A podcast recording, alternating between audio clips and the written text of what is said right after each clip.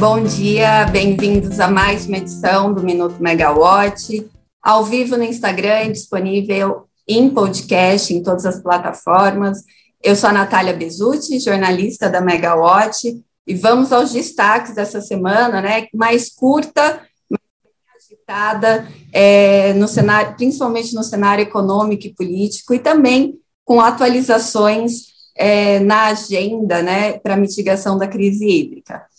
A gente vai atualizar, então, hoje é, como estão os bloqueios né, nos estados, complementando o que o Rodrigo Polito trouxe ontem para vocês, o bloqueio nos estados pelos caminhoneiros, é, também vamos falar sobre a reunião da Câmara de Regras Excepcionais para Gestão Hidroenergética, que ontem homologou nova medi novas medidas para garantir o fornecimento de energia e a segurança energética, e um plano cada vez mais otimista de Joe Biden para os Estados Unidos para promover a transição energética.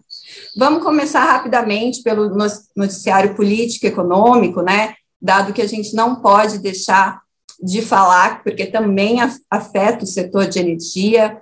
É, então, como eu falei, vamos só atualizar como é que está o, o, bloqueio dos caminhoneiros nos estados. Ontem eram 15 estados que enf enfrentavam bloqueios em rodovias federais. Hoje, segundo o Ministério da Infraestrutura, são é, não tem mais bloqueio nas rodovias, né? Tem apenas concentrações de caminhoneiros e algumas manifestações nos estados do Rio Grande do Sul, Santa Catarina e Rondônia. Segundo o Ministério, não está afetando o, o andamento das rodovias, né?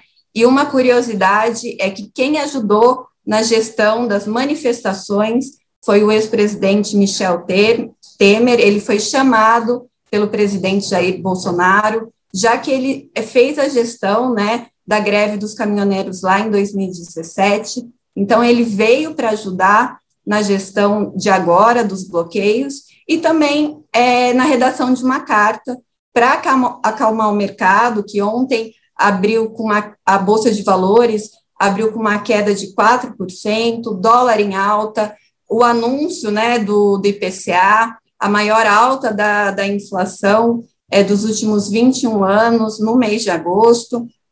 Então, o Temer ajudou aí o, nessa carta para o mercado econômico e também mediou a conversa com, do presidente Jair Bolsonaro e os três poderes.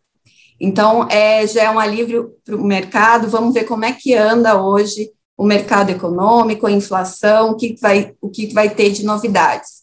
Bom, vamos falar de energia. Ontem, é, o New York Times publicou o, o anúncio de Joe Biden para que 45% da energia dos Estados Unidos seja da fonte solar até 2050.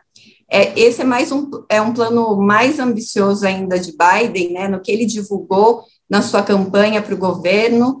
É, ele já tinha anunciado é, investimentos na casa de trilhões para a transição energética, e agora ele muda, é, ele aumenta aí a aposta para combater os impactos negativos da, da mudança climática. Recentemente, a Pensilvânia né, sofreu com uma enchente.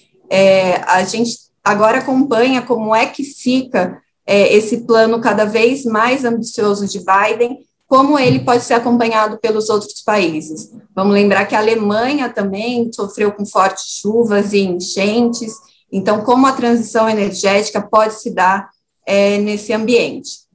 Vamos falar do país, que é o que interessa também, no meio dessa crise hídrica.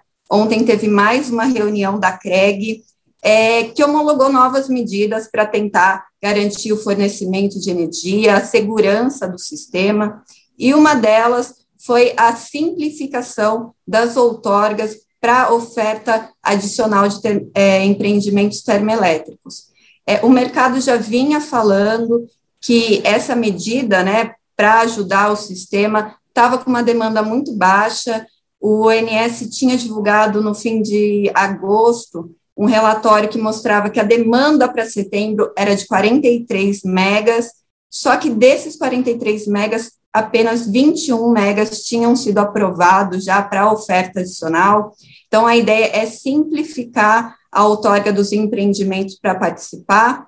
Como isso vai ser dado, não foi é, apresentado, né, segundo a nota divulgada depois da reunião da CREG, mas a gente vai acompanhar aqui na Megawatt. A CREG também homologou ontem as condições de, de operação da termoelétrica GNA1, mais de 1,3 gigas para o sistema.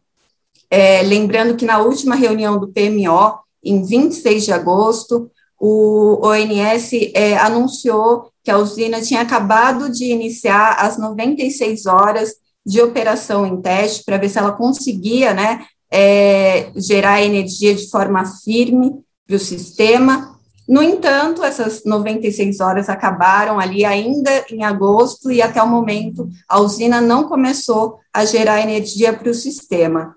Então, vamos ver como isso vai se dar, né? Agora que teve essa homologação da CREG, se a gente pode contar com a usina ainda em setembro.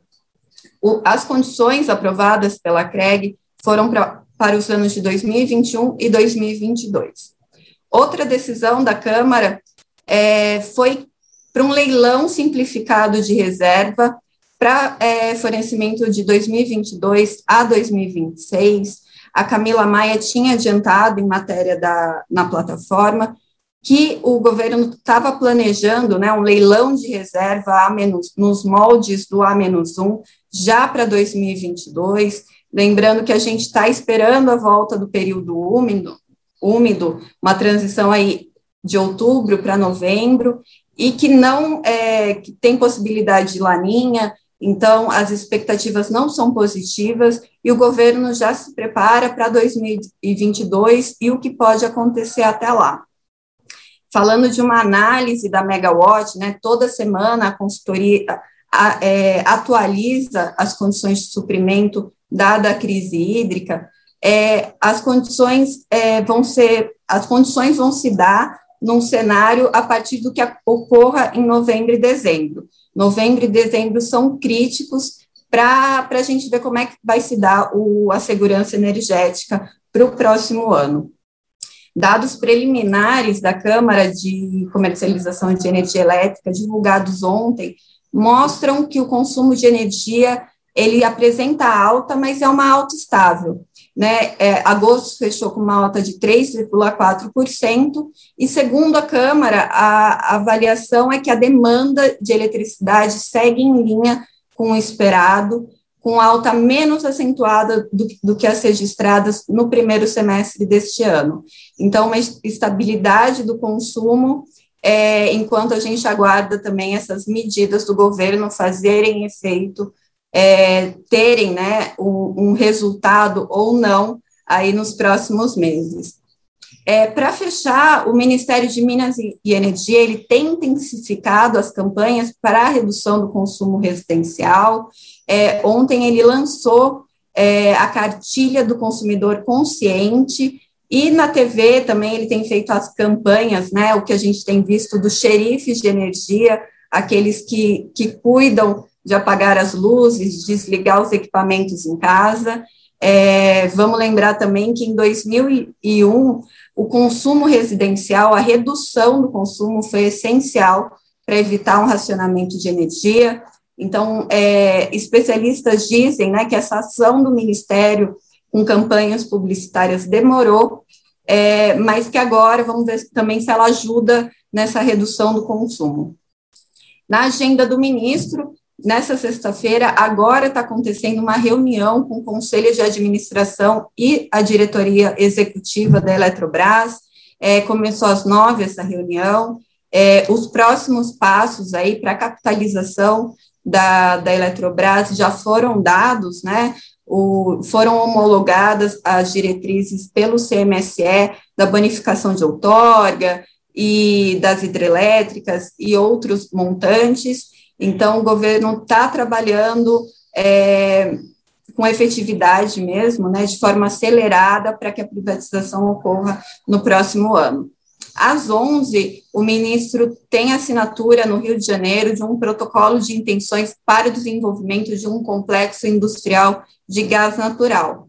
E às quatro da tarde, ele se reúne novamente com a Anfávia, né, dos, é, Associação dos Veículos Automotivos, é, é uma nova reunião, ele já teve nessa semana, vamos ver como é que está esse, esse papo com a indústria. Bom, na segunda-feira, Rodrigo Polito está de volta, atualizando vocês e ajudando a montar a nossa agenda semana, da semana. Obrigada e até a próxima, gente. Bom fim de semana.